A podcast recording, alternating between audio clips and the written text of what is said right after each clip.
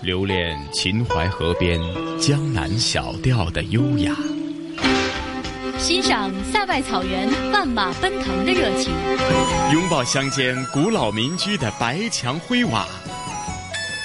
抚摸古城王府宅院的古树幽兰，在行走间感受华夏大地的博大精深，在聆听时体会中华文明的深邃悠远。这里是华夏之声台和香港电台普通话台联合制作播出的《魅力中国》。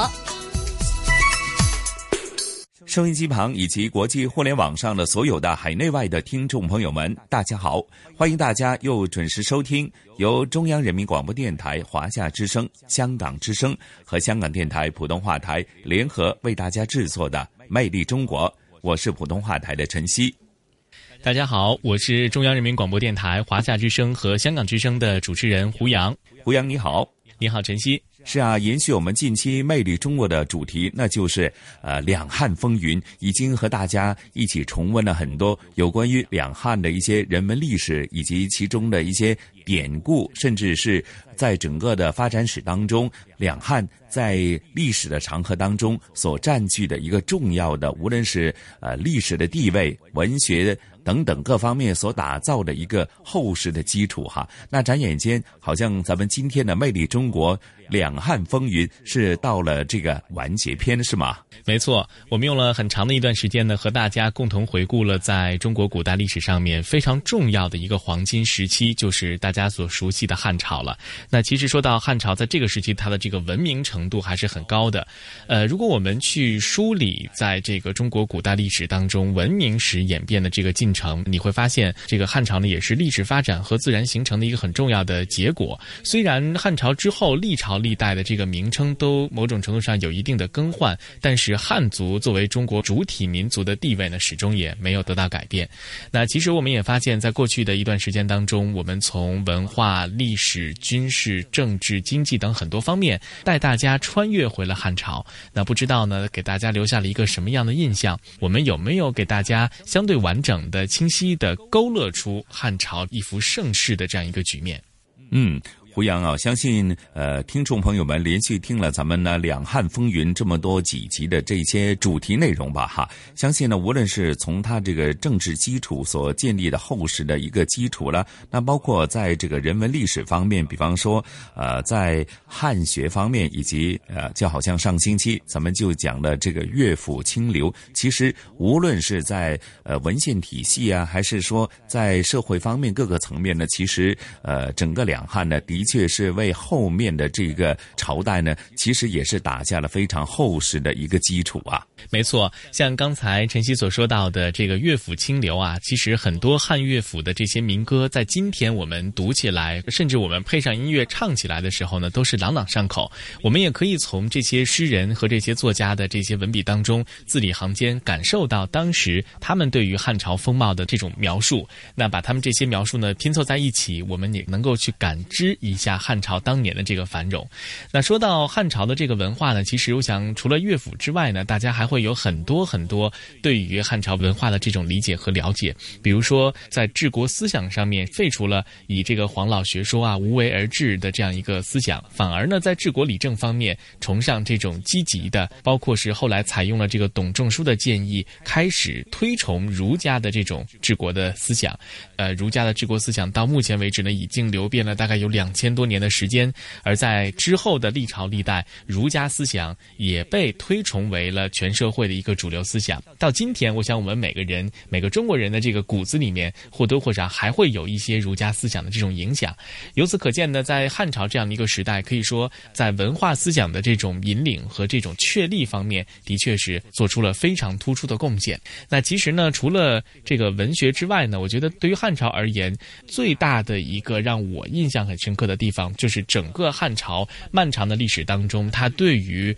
外交和对外交往方面这种巨大的贡献。在汉朝的时候呢，张骞曾两次出使了西域，那么在那个时候也就开辟了非常著名的古代的丝绸之路。那之后呢，围绕着这个丝绸之路的沿线之间的各国的交流和交往的日益的频密，呃，有的史学专家也认为啊，就是对于汉朝而言，汉朝的张骞的这个出使西域的这个过程当中，丝绸之路的开拓，某种程度上是把东方和西方第一次的连接在一起，而也正是凭借着这条路，有越来越多的像中国的文明，包括它的历史，还有它的一些先进的这种制造和发明，都沿着这条路走出去。这个丝绸之路的这个交流交往的过程当中，很多西方的文明啊，他们的发明、他们的特产，甚至包括像宗教、呃音乐等等等等，也是传入到了东方。“一带一路”的这样一个发展的愿景，而这个愿景其实就是依托于当时古代丝绸之路的这样的一个印记，某种程度上也是继承了当时古代丝绸之路这种互通有无、呃交流互鉴这样非常重要的一个合作的思想。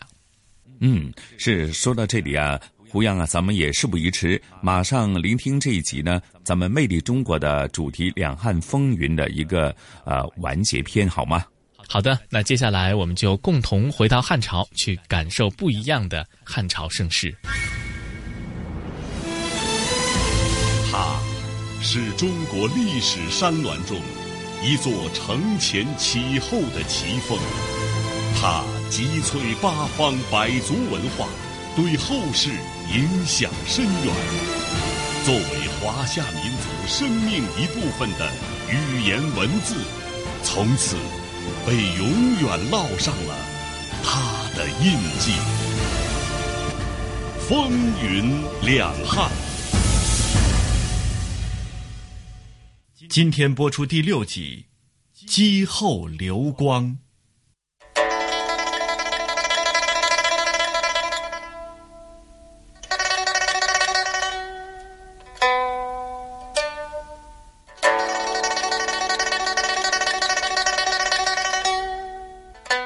汉朝的衣服，呃，对我来说，我自己很喜欢。哎，我还记得那袖子是比较大一点的的那种，就是应该是汉代的特点吧。还有那个领，就是那个比较，呃，高一点的，可是，嗯，穿起来就很很挺的那一种，让人家感觉到很有精神的那一种的感觉。李彩桦，香港艺人，二零零六年出演了电视连续剧《昭君出塞》。和很多香港人一样，李彩桦对于汉代不是非常了解，但是在饰演中国古代四大美人之一的王昭君时，对于汉代的人和事有了更多的感悟，尤其是喜欢长袖宽衣的汉服。其实，在所有炎黄子孙的文化记忆里，都对汉这个文字图腾饱含敬意。它穿越了两千多年的时光。无比清晰地映照在我们的生活和语言里。今天，当我们拂去历史的尘埃，把目光再次投射到那个以汉为名的历史年代，便会发现，它是如此鲜活、如此顽强地活在中国的文化血脉里。一旦激起，再难平息。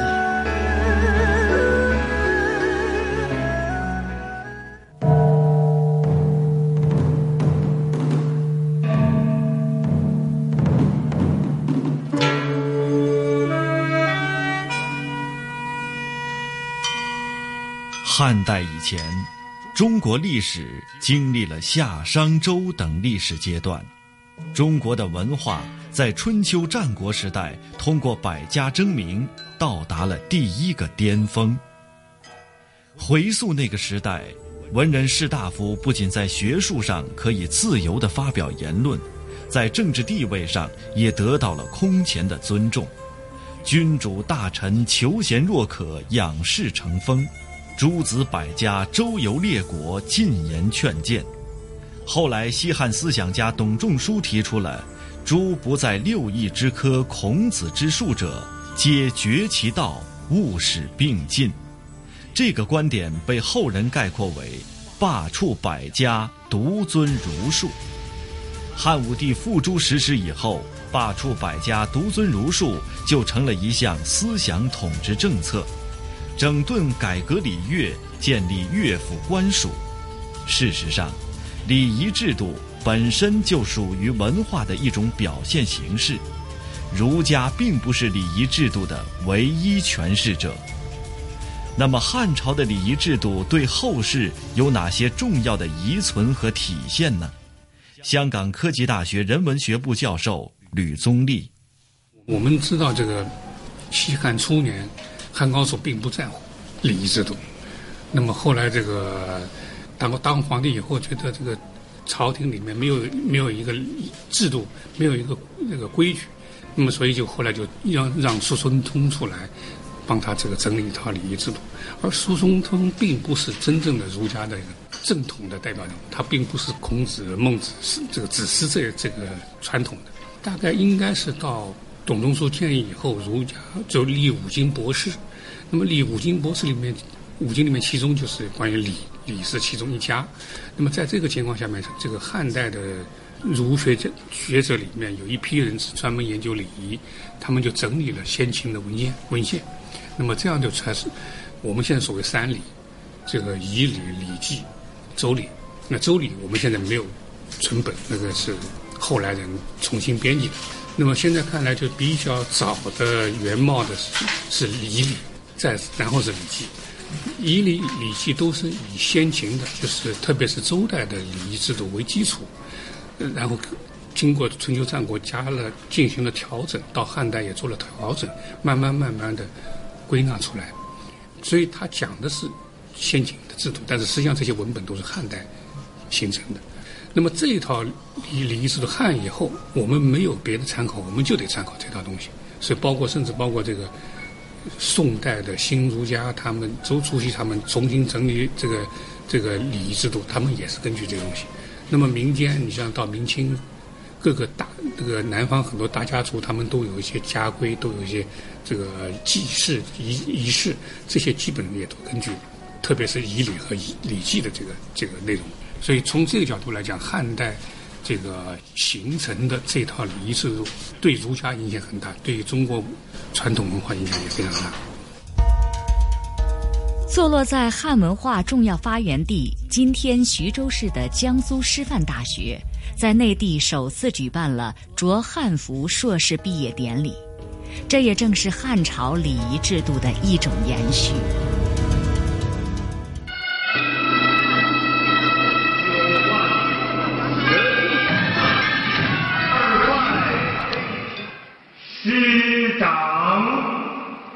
在编钟、笛子、微风八面鼓等充满古风汉韵的十多种乐器伴奏下，八百多名硕士研究生身着汉式深衣汉服，走过学位门，宣告即将离开母校，迈进社会。穿汉服、奏汉乐、行汉礼，这种别出心裁的形式，正是借鉴传统儒学的精华部分，弘扬传统文化。身着汉服，重拾传统，类似于这样的活动，如今在香港大学生中也是热度不减。一位来自香港理工大学的时尚女孩郭淑敏就对汉代文化十分感兴趣。对于汉服与汉朝的关系，她有着这样的疑问：老师你好，我是来自香港理工大学的郭淑敏，呃，我想问一下那些。呃，汉服都是起源于汉朝的吗？香港科技大学人文学部教授吕宗立，我们现在所说的汉服呢，实际上是比较笼统的说法，就是指汉族的服饰风格，不是在严格意义上说是汉代的服饰。呃，汉代服饰一般呃，男性是穿僧衣的，就是那个上下连体，然后那个绕着绕着一圈，然后有三角这个边这个。绑用绳子绑绑住，袍服是以前是作为内衣，那是到唐代以后才开始作为外衣来穿。那现在呢，穿僧衣的和穿袍服的可以同时出现，包括女性，女性也是汉代是穿僧衣，呃，唐代是有穿那个高裙，呃，宋代是襦和短裙，明代都不一样。所以我我的理解是，应该是指汉族的传统服饰。所以说汉服呢，无非是或者说我们汉人汉族人，其实古人没有这样说法。嗯，古人到唐朝就是唐人，到宋就是宋人，到明就是明人，没有从头到尾大家都说是汉人，这是应该是民国以后的说法。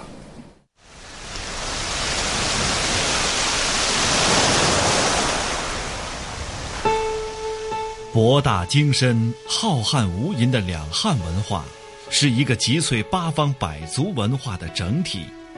两汉文化的发展，从某种意义上说，就是代表着中华民族文化的发展。它所形成的影响，渗透到中华民族发展的方方面面。一个历史悠久的文明古国，经过长期积淀而形成的灿烂文化中，文学。是最重要的组成部分之一。功成佳会兮，四醉长沙；侧闻屈原兮，自沉汨罗；早拓香流兮，静调先生。我们听到的这首由汉代文学家贾谊创作的《吊屈原赋》。是汉初文坛的一颗璀璨明珠。这首以骚体写成的抒怀之作，也是汉代人最早的调屈之作，开汉代词赋家追怀屈原的先例。词清而理哀，南北朝时期文学家刘勰对《吊屈原赋》的这一评价，的确是中肯之语。也道出了贾谊这篇短赋被历代文人心目首追的原因。如果说先秦文学是中国文学的发端，那么两汉文学则以汉赋、乐府诗及史传文学等，在古代文学史上留下了灿烂光辉的一页。人们常说“歌随时变”，随着音乐的兴衰，诗的题材也发生了变化。赋就是继《诗经》《楚辞》之后，在中国文坛上兴起的一种新的文体。汉大赋虽然炫博耀奇、堆砌辞藻，以致好用生词僻字，但在丰富文学作品的词汇、锻炼语言词句、描写技巧等方面，都取得了一定的成就。建安以后的很多诗文。往往在语言、词藻和叙事状物的手法方面，从汉赋得到不少启发。从文学发展史来看，两汉词赋的繁兴，对中国文学观念的形成也起到了一定的促进作用。北京师范大学文学院教授李山做了这样的解读：汉代的这个赋这个文学，是士大夫自觉自为的，就是他是自愿的。因为在《诗经》里边，我们知道分风雅颂，风反映民间生活，雅颂班固在写两都赋的时候润色红叶。西周当他就是人们认为大雅小雅就是雅颂这些作品，在西周的整个礼乐文明建构当中，他是把西周的那种王道精神传达出来了。所以在汉大赋的这个创作过程中，文人们努力的是发黄这种雅颂，润色红叶。我们伟大的时代啊，要用伟大的文学来润润色它，红润它。但是它当然不是一味的赞美，这是我们写文学的一个基本宗旨。中国后来所有的这个，你比如唐诗宋词这些作者们，他实际上他都在写文章，的时候，都是在遵循着这种跟汉大夫是一样的精神，都是要为这个国家、为生民要负责任。你说《诗经》那个时代没有诗，就是说诗人还不突出，作家还不突出。但是从汉代人们开始写汉大夫，就是司马相如上了以后，实际上他就有一种润色红叶的这种为这个伟大时时代进行歌唱的这样一种。一种东西，当然，这个这个这个作品，它审美价值，它不像后来的抒情诗那么高，那是因为有诸多的这种条件、主客观条件，这个造成的。你像文学在汉代啊，汉代人那个观念，有的时候比较执着，它是比较比较质朴。你像我们今天看到的有些汉代一些一些器物，这个造汉代一些器物啊。你就看出来，它不像那个到了什么唐宋以后人们想问题的那么灵 那么灵动啊，但是它有一种这个很很富于就是就是敦敦实实的那种东西，所以某些地方还显得有点笨。可是这种东西呢，又是那个时代一个特征。所以说汉大赋这个就是汉代的这个文学，你还不能一眼说一句说好，一句说不好，没那么简单。就刚才我们说的要具体问题去分解，就是它是个时代精神的一个表现形式。它在很多方面就表现了那个时代我们中国人对生活的理解是什么样子的。汉赋作为一代之文学，在国力空前强大的武帝时代走向鼎盛。生活在武帝时代的司马迁，以史学家的智慧和眼光，敏锐地捕捉到了汉赋这种艺术形式所体现的文化精神，因而对其格外推崇。鲁迅先生曾谈到司马迁这种爱赋的情节：千雄于文，而亦爱赋。颇喜纳之列传中，与贾谊传录其调屈原赋及伏赋，而《汉书》则全载治安策，赋无一也。毫无疑问，《史记》在史学和文学方面的价值成为后世的不朽典范。它是中国第一部纪传体通史，同时也是一部非常优秀的文学作品。被鲁迅先生称之为“史家之绝唱，无韵之离骚”，是当之无愧的。司马迁从历史纵深处一路走来，令无数后人敬仰，也穿越茫茫时空，感动着千里之外研读他著作的学生。来自香港理工大学的郭淑敏同学，不知多少次翻阅过《史记》。对于其中的经典篇目，他都烂熟于心。当他穿梭在文学的海洋中，一个问题始终盘踞在他的心里。呃，我在中学的时候读过中国历史，那么呃也有读过《史记》这么一部伟大的中国通史，呃，可是它已经距离我们呃有千年之久了。呃，我想知道，呃，在后世的文学作品当中还能看到它的影子吗？然后呃，它对呃中国的文学上有什么重要的影响吗？香港科技大学人文学部教授吕宗立，《史记》当然它的影响是多方面的了，从史学、从文学、从政治、从哲学各方面都有影响。如果从文学角度讲，就是叙事文学，这个一般就所谓唐诗、宋词、汉文章，中国文学史一般这三个是呃大家认为是代表性的。汉文章所这个代表性，因为就是《史记》，后来这个所谓古文运动。要扫除六朝的这种嗯这个靡靡之风，要恢复这种雄浑扩大的这种气气魄，也是以《史记》为这个榜样。所以，《史记》对于中国的这个叙事文学可以说是一个奠基的影响。所以，以前人写小说是按照历史来写，讲故事都是假装是写写历史，哪怕是编的，他也是按历史题材来写。所以，你像魏晋的志怪小说。唐宋传奇小说都是按照《实际》的这个叙事方法来写。您正在收听的是《风云两汉》第六集《姬后流光》。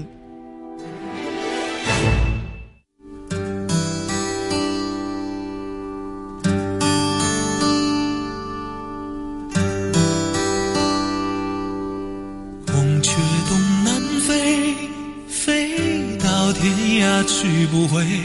千般恋爱万种柔情相思。汉朝为考察民情并为政治所用，专门设置了乐府，收集各地民谣。相比产生于战国时期有韵的散文汉赋来说，五言的乐府诗是继《诗经》《楚辞》之后，古代民歌的又一次大汇集。它成为中国古代诗歌史上又一壮丽的景观，作为一种新的诗体，呈现出旺盛的生命力。他用通俗的语言构造贴近生活的作品，由杂言逐渐趋向五言，无疑。这种由文人创作、采自民间，并经文人加工而成的乐府民歌，对后世诗歌的健康发展产生了极为深远的巨大影响。文化学者苏书阳这样说：“其实乐府对于元曲影响都很大的，对宋词影响也很大的。自从汉赋整理以来，于是就形成了中国一个，特别是科举以后，形成了一个伟大的诗人群体。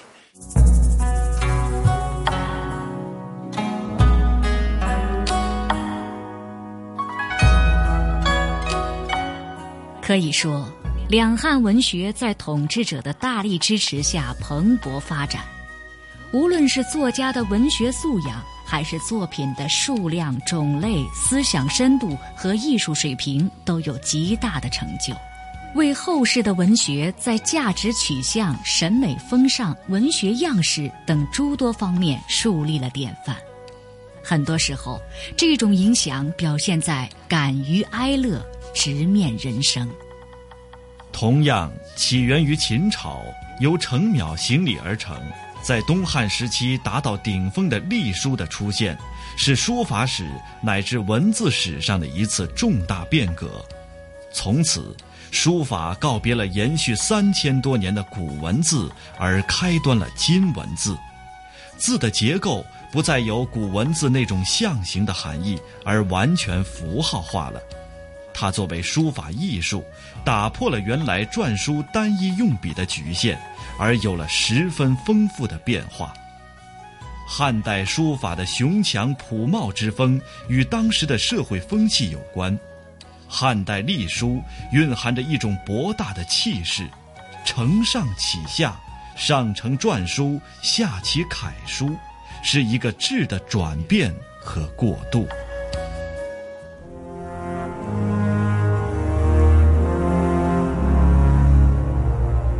何言乎？王正月，大一统也。王者受命，至正月以统天下，令万物无不一一皆奉之以为始，故言大一统也。这正是以董仲舒为代表的西汉主流学派《公羊传》隐公元年中对于大一统的诠释。但作为一种定于一的政治文化理念和追求，它是一种拥有无限向心力的心声，一种积极开拓、奋发向上的气魄，一种兼收并蓄、包容一切的胸怀。大一统，让我们的民族从分散归至凝聚，就算经历再多劫难，心中仍有一个祖国的轮廓。为什么偏偏是中国人创造了中华大一统的奇迹？凡是存在的现象，必然有其存在的缘由。大一统体现了中华民族文化的心理，是融合和汲取了各种类型文化精髓的大一统文化。对于大一统文化对后世中国人产生的根深蒂固的影响。北京师范大学文学院教授李山做了如此的解读：整个从西周王朝实际上是一个相对统一的，它当然它统一比较松散，但是有机的。结果这个破碎了以后，诸侯兼并，齐国争雄，干了五百多年，秦朝总算把大家统一下来了。统一下来，结果它的体制这仁义不施，结果马上就变变公势为守势，迅速的垮台。所以汉帝国呢，就实际上是用了一个郡县制的方式。他遵循了秦代，但实际上他做的秦代比秦代要好，然后把大家统一起来，然后用一个儒家和法家思想结合的一种方式，把整个的中国这么大片地区统一起来，从此再也没有战乱了，一个王朝就休养生息，开始强大，这个就变成了后来变成中国人的一个理想。另外，你再看中国历史，只要是没有异族入侵，中国不会分裂。中国后来的分裂都是因为，比如说南北朝现象，都是因为北方有些人群。向中原进取，他们要文化上要向要向要向中原看齐，所以他们就会出现一些民族融合之前就会出现一种暂时的分裂。实际上，每一次暂时的分裂都是给下一次民族大融合、大一统在在准备力量。就像历史是一呼一吸、一呼一吸，但是中国的历史方向永远取那个汉唐的这个大一统，这是中国到今天仍然我们没有放弃的一个民族的一种一种方式。只有这样，我们觉得才能强盛。所以这里边有一个什么问题？就是中国文化在，它是这是一个文化的需求。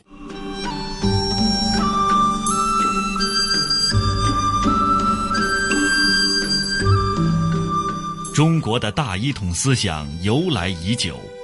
两汉文化在汲取了华夏八方百族文化精髓的基础上，逐渐形成雏形。这些文化的产生与形成，都是与其所处的地域及政治环境密切相关的。比如荆楚文化，它是汉文化形成与发展的最基础的文化类型之一，是当时刘邦诞育地区的本土文化。再如齐鲁文化，也就是儒学文化，这一地区主要从事农业和蚕丝织业。并因临海而富于语言之力，故而形成了这一地域的文化和习俗特征。确切地说，汉文化的很大成分来源于齐鲁文化及儒学文化。除此之外，中原文化、关中文化、北方文化、巴蜀文化、吴越文化等，都曾对汉文化的形成产生过一定影响。同时，更多的则是受后来汉文化的影响，形成了全国一统的大一统的汉文化。对于大一统的汉文化对今天中国所产生的重要影响，香港科技大学人文学部教授吕宗立有着很深的体会。在我看来，大一统首先是一个社会政治的一个一个需要。那么，这个社会政治需要源自于中国的地理环境和这个经济生产方式，建立起这样的一种政治制度，就是统一的、集权、中央集权的这样一个一个倾向。那么，在这样的一个社会政治环境下面，这个意识形态、思想观念相应的这个配合。之所以有大一统的这种观念、这种文化，是因为有实际的社会经济、自然环境和政治的需要。大一统有有不同的方式了，就是你说如果如果说中原王朝的话，那商周至少都已经建立，但是真正的就是说，呃，中央集权式的大一统比较有效的这种大一统的这个架构，是从秦代开始，从秦始皇开始。那么，但秦因为短命，所以由汉更完整的发展了这套体系。那么这套体系当然对我们后来整个的这个，就无论从政治制度上说，从意识形态上说，呃，有很大的影响。呃，经济状况也好，地理环境也好，文化也好，最后还是所谓分久必合，还是要走到统一的中央集权这个控制下的这样一个大的共同体，这个共同体。那么，所以这样从隋唐以后，除了短暂的分裂以外，呃，中国慢慢慢慢就一直能够长时间的维持一个比较统一的，这个在呃世界其他地方是比较少见。一统在中国之所以一成不变，一个重要的原因是，从古至今一直有许多中国人热爱推崇大一统。唐朝大诗人李白曾赞叹道：“秦皇扫六合，虎视何雄哉！”明朝文学家李治在藏书中尊始皇为千古一帝。随着时间的推移。大一统的逻辑中派生出来的许多观念，使得大一统在中国人的心灵中扎下根来。中国人对大一统形成了精神上的依赖，而此后中国的政治思想发展进入了一个新的纪元。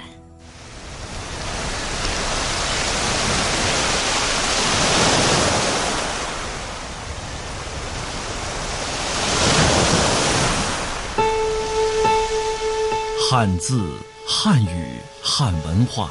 在悠悠历史岁月中交流融合，去粗取精，去伪存真，进而形成一种新的文化类型。特别是经历了秦始皇、汉高祖两次大一统的荡涤之后，基本上形成了一种新的文化雏形。经过汉代文帝、景帝、武帝的实践锤炼，使之成为较为稳定的民族文化。风云变幻，日月交替。正如一些专家学者所说，今天的我们越是远离两汉时期，越发觉得历史的珍贵，从历史中汲取精华。古为今用，风云两汉，姬后流光。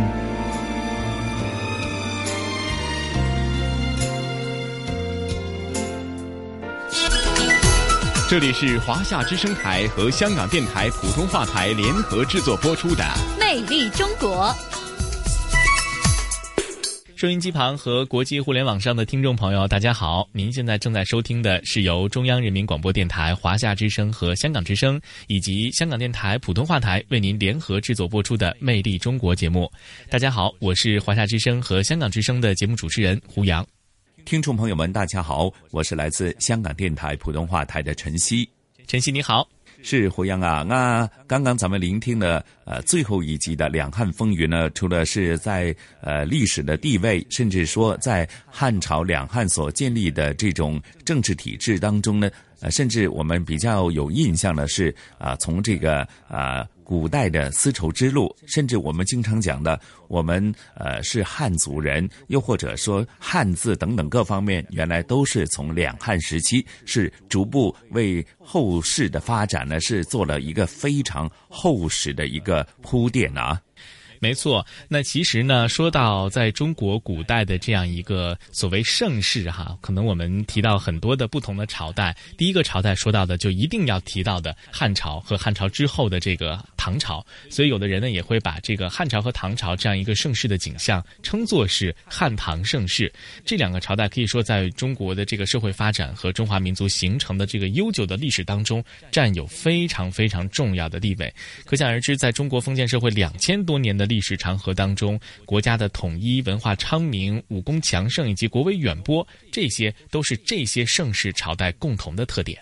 嗯，在接着下来的这个“魅力中国”的主题内容当中，也必定会提及呃这个呃唐朝等等别的朝代所啊在整个历史长河当中所占据的一个历史的定位哈。好，接着下来是咱们香港故事的节目内容啊。哎呀，胡杨啊，上星期咱们就呃大概介绍了一个呃我们香港的一些呃郊区，甚至是一些偏远地区的一些呃传统的习俗或者传统的这个郊野公园的。一些风貌哈，那今天本周的香港故事呢，同事雨波和嘉宾主持，来自中国旅游有出版社的副总编辑一哥陈一年呢，将会去到呃文氏聚居地的。新田乡，因为新田乡就位于元朗的东北部，那是新界五大氏族之一的文氏其中一个聚居地。说到文氏呢，其实呢还和这个当年的呃抗元名将文天祥的堂弟。文天瑞呢，呃，有着密切关系啊，甚至说在呃这个新田乡呢，其实很多时候我们还看到很多历史的印记哈。那胡杨啊，咱们也事不宜迟，马上聆听这一集的香港故事好吗？好的，那接下来咱们就一同走进香港的新田乡。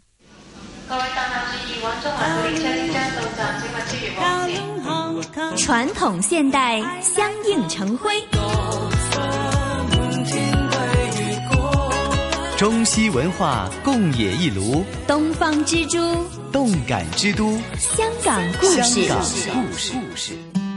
欢迎来到香港故事节目时间。节目当中，雨波非常高兴，请来香港中国旅游杂志副总编辑陈一年一哥，你好，你好，大家好。那上个礼拜呢，我们就趁着这个荷花盛开的时节啊，来到文氏聚居的香港新界新田乡。来观赏了一下荷花，来了解了一下新田的基围，还有新田乡的传统村落的特点。不过新田这个地方呢，啊，上次在结尾的时候也提到了哈，它有它非常独特的一个呃历史故事，就是五大氏族之一的文氏聚居地。那么这一期呢，就请一哥来跟大家从历史的方面来介绍一下这个地方。哎，大家都会知道文天祥啊，就是呃宋末的抗元名将文天祥。文氏呢，啊，就跟他有一点关系啊。嗯，当然了，啊，他的始祖是堂弟，就是文天祥的堂弟啊，文天瑞。OK，这一支啊，为了逃避援兵啊，就逃到了广东啊，然后呢，又经过几代迁徙到了香港的新界啊，哎。其实香港啊是宋末啊，呃很多皇族啊，就连那末代皇帝啊也都跑到香港来。嗯，呃，还有呢，就是呃一些名臣啊，嗯嗯，哎跟着来的啊，嗯，当时有呃大批的迁徙到啊，等于呃当时就是中国大陆最南端了，嗯，这个地方啊。哎，已经是无路可退的时候，来到香港啊，哎，我们以前也讲过他们的故事啊，包括就是宋帝炳啊，嗯，对，哎，呃，文天祥的自己没有来啊，但是他他的堂弟后来来了，带着他的家族啊，嗯，哎，到最后啊，是十一世祖文氏歌文啊，就是文天祥的文啊，世。世界的世啊，歌歌唱的歌啊，文氏歌啊，就被视为新田的文氏开基主哦，在第一代啊，对，第一代文士人啊，那落户新田了。嗯，在之前呢，哎，在屯门啊，他们的先祖啊，嗯。就十一世以前的先祖，嗯，哎，是落户到了屯门啊，屯门离呃新田也不远，嗯。那所以我们现在还在新田的话，可以看到一些当时他作为新田第一代文士人建立家园的时候修建的一些呃建筑，据说还成为法定古迹啊。对，哎，这个新田大福地很有名啊，在在香港有呃关于五大氏族的这个啊古迹里边呢，啊新田大福地是特别有名的，特别有名的，对啊，哎呃。这个大福地呢是建于一八六五年，当时新田文氏的一个呃，就是特别出色的一个人物，叫做文颂鸾。哦，文颂鸾就是歌颂的颂，嗯啊，就鸾驾啊，就是金銮的鸾。金銮，对对对对对啊，所以当时已经是属于清代了哈。嗯，清代光绪十二年啊，在一八八六年的时候，呃，中了进士啊，嗯，呃。当然还要有啊，朝廷有一定的赏识啊，光是就中个进士还不行啊。嗯，哎，当时呢就被钦点任，哎，营用首辅啊。哦，啊，这个职务呢就可以就享受到啊，呃，清帝御史的大夫名衔。嗯嗯嗯，哎，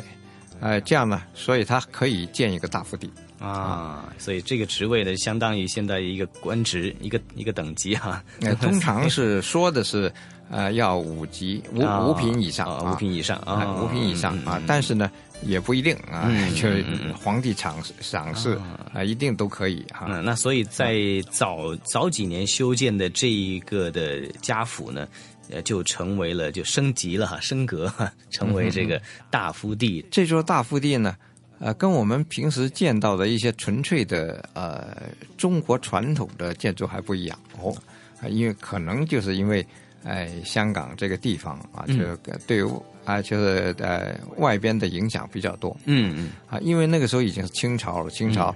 哎香港已经呃香港岛已经是呃变成了英国的租界，嗯。啊，当时啊虽然说。啊，新界还没有纳入哎英国的统治，嗯，哎，但是呢，呃，那个时候也受到呃西方文化的影响，嗯，所以它这个建筑呢，实际上是中西合璧的，哦，啊，你看到整个建筑的啊结构啊，嗯，呃，外形是传统的，嗯。啊，哎，但是呢，它一些雕刻、一些装饰呢，就哎。加进了很多西洋的成分，啊，西洋的风格，嗯嗯啊，譬如，嗯，哎，在一些门头的雕刻上，嗯，啊，有洛可可式的一些呃很漂亮的浮雕，洛可可式的一些浮雕哦，啊啊，哎，另外呢，哎，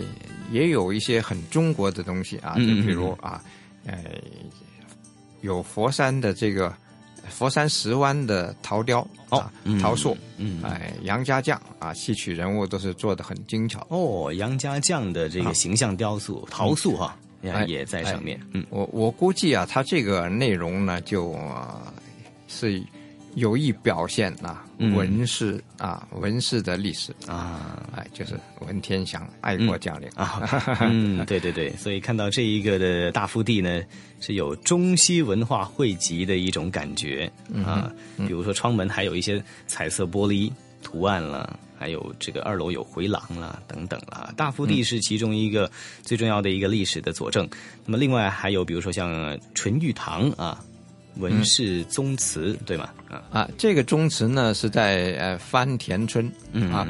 番田村其实有五座的文氏宗公祠啊，呃，因为文氏呢，呃，它也分了不同的支系啊，嗯，哎，就各自有自己的宗祠，嗯，但是这个呢就被看作是太祖祠，嗯，那就是呃到新田来的始祖，嗯，所以呢。这个公祠呢，嗯，是祭祀文氏到新田来的始祖啊，所以叫做太祖祠。这个太祖祠呢，就平时也还是哎有一些活动呢。如果你遇得上的时候，很有意思的，哎，譬如婚丧嫁娶啊，呃，都会啊在这个宗祠里边啊有有所活动啊。譬如像婚礼啊，还有天灯啊，天灯就是哎客家人。哎，如果生了男丁啊，就要在祠堂里边添一盏灯啊。这个添灯，哎，也是在祠堂里边做的啊。还有就是团拜，每年的春节啊，在春节的时候呢，都会哎进行团拜活动，就是整个宗族的人集中的在一起啊。有时候还会在这个呃外边呢，就吃这个啊盆菜，那就是一种团年饭啊。还有就是春秋二季啊，春天、秋天祭祖啊，当然就要到这个太祖祠来祭祖。嗯，哎，呃，像这样的哎，我也见识过啊，就是就是呃，到这些祠堂里边啊，看到他们的这很隆重的一种仪式。嗯，啊，所以毕竟还是在这个文氏的一个呃聚居的集合地哈，有传承的这样一个的叫做历史的特点。那么除了有像呃大福地啊。还有这个文公祠等等的文化建筑之外，还有文天祥的纪念公园啊，我们也可以去啊缅怀一番啊。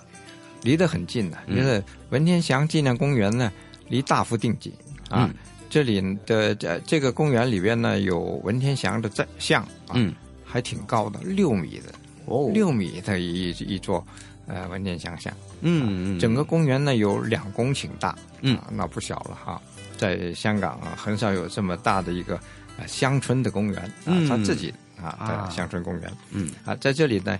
在在铜像旁边呢，还有一块石碑，嗯，就继续了文天祥的生平事迹，嗯。啊，其实呢，虽然他们的呃直系的这个呃祖宗不是文天祥，但是他们一就是整个宗族都感觉啊。并且向外呢，都是呃说自己是文天祥的后代啊。OK，嗯，那所以呢，就看到这个新田乡哈本身的这一个的历史特色也非常值得大家聆听哈。在这里建立的家园，到现在也一直融合着这一种的文化，也影响着我们对于香港历史的一个见解啊。这一集的香港故事，非常谢谢一哥。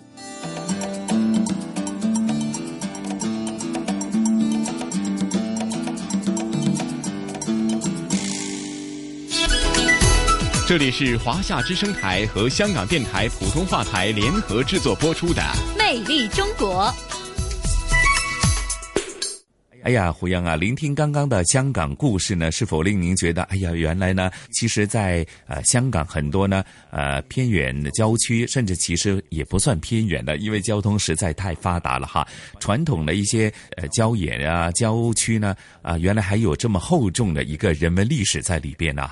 没错，我想其实这也就是香港文化当中非常独特的一部分哈。它既有国际化的大都市这种快捷的、时尚的这样的一种文化氛围，那同时呢，它也有非常静谧和宁静的一面。像这个众多的郊野公园和今天像我们去到的这样一个新田乡，其实都会让我们在都市生活当中找到一点宁静。而这样的动和静，以及东方和西方的交融，恰巧就是香港文化一个非常重要的标签了。嗯，又或者聆听咱们的节目专题内容，包括之前的呃有关于两汉风云的一些历史的典故，甚至呃即使提到我们的新田乡呢，今天的感觉都是有一个历史的穿越哈啊。以古喻今，那其实也从另外一个方面体现出以古喻今，可知兴替哈。所以我相信呢，紧紧贴着咱们魅力中国的主题内容呢，会令到大家呢对很多人文历史呢有更多的一个了解啊。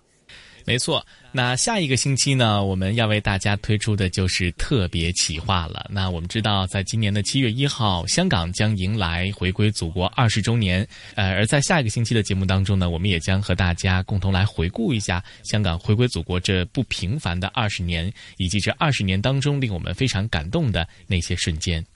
嗯，所以呢，下星期开始，咱们将会一连两集呢推出啊香港回归祖国二十年的特别专题节目，也希望大家继续关注我们的节目。那胡杨和晨曦约定大家下星期《魅力中国》的同样的节目时间，约定您了，不见不散。好的，咱们下周的同一时间不见不散喽。